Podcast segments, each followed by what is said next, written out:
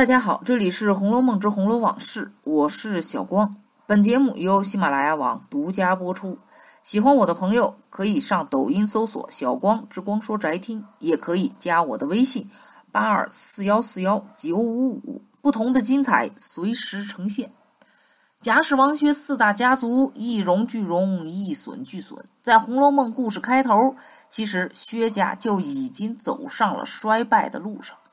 唯一的男丁薛蟠幼年丧父，寡母又怜他是个独根孤种，未免溺爱纵容，遂至老大无成。五岁上就性情奢侈，言语傲慢。虽也上过学，不过略识几字，终日唯有斗鸡走马、游山玩水而已。虽是皇商，一应经济事事全然不知，其余事体自有伙计、老家人等错办。史家也过得比较潦倒。三十二回从宝钗对袭人的话中，我们了解了一向大大咧咧、笑声不断的史湘云的苦。他们家嫌费用大，竟不用那些针线上的人，差不多的东西多是他们娘们动手。为什么这几次来了，他和我说话，见没人在跟前，他就说家里累得很。我再问他几句家常过日子的话，他就连眼圈都红了，口里含含糊糊，带说不说的。王家虽然要好一点啊，有个王子腾，但是只可惜一人难知。四大家族当中，如此看来，那还是贾家相比较之下略微好一丁点儿，算是矮子中拔了个尖儿。但出的多进的少的后果是日益显现。连黛玉都有了危机感，只是贾府中众男子茫然不知，又或者说个个都在那儿掩耳盗铃，得过且过的醉生梦死。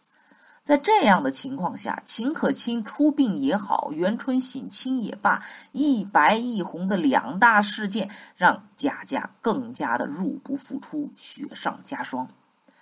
除此之外，府中众人中。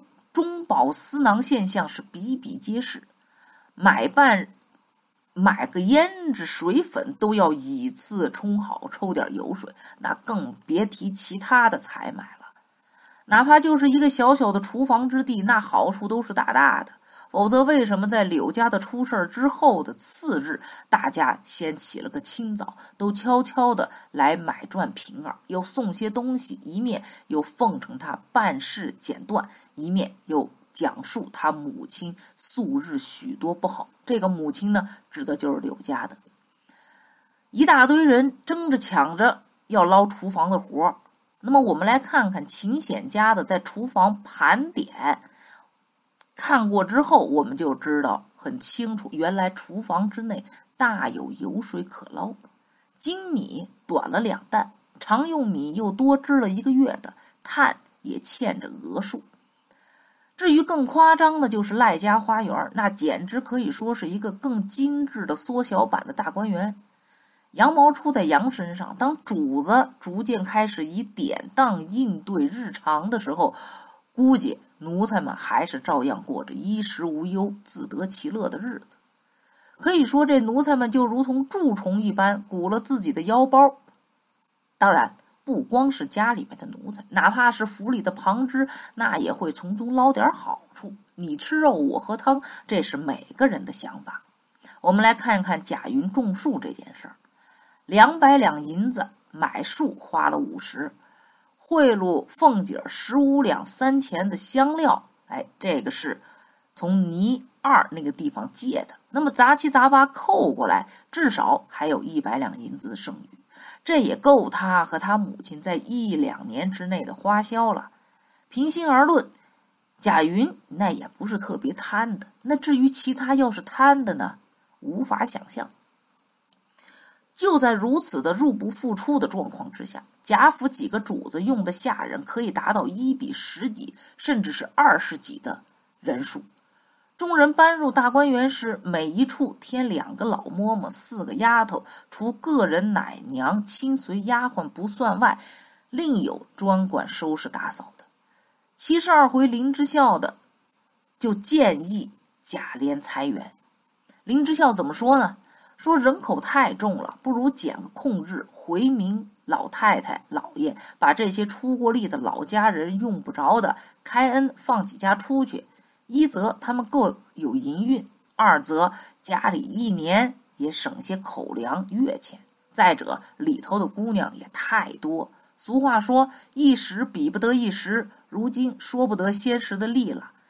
少不得大家委屈些，该使八个的使六个，使四个的便使两个。若各房算起来，一年也可以省得许多月米月钱。上层的奢靡日常，以及数百的下人、专门的戏班、专门的尼姑庵、道观等等人员工资、日常开销，那是一大笔消耗。说到这儿呢，就特别感慨。凤姐儿啊，真的很不易呀，操持这么一大个家。所以说，主子们的不作为，生活的腐化，奴才队伍的臃肿，外加经济的不景气，潜在的经济危机是随处可见。但是贾府中人依旧打肿脸充胖子，如此下去，贾府怎能不破产呢？那好，那今天的《红楼梦之红楼往事》就到这里结束。我是小光。本节目由喜马拉雅网独家播出，我们下期再见。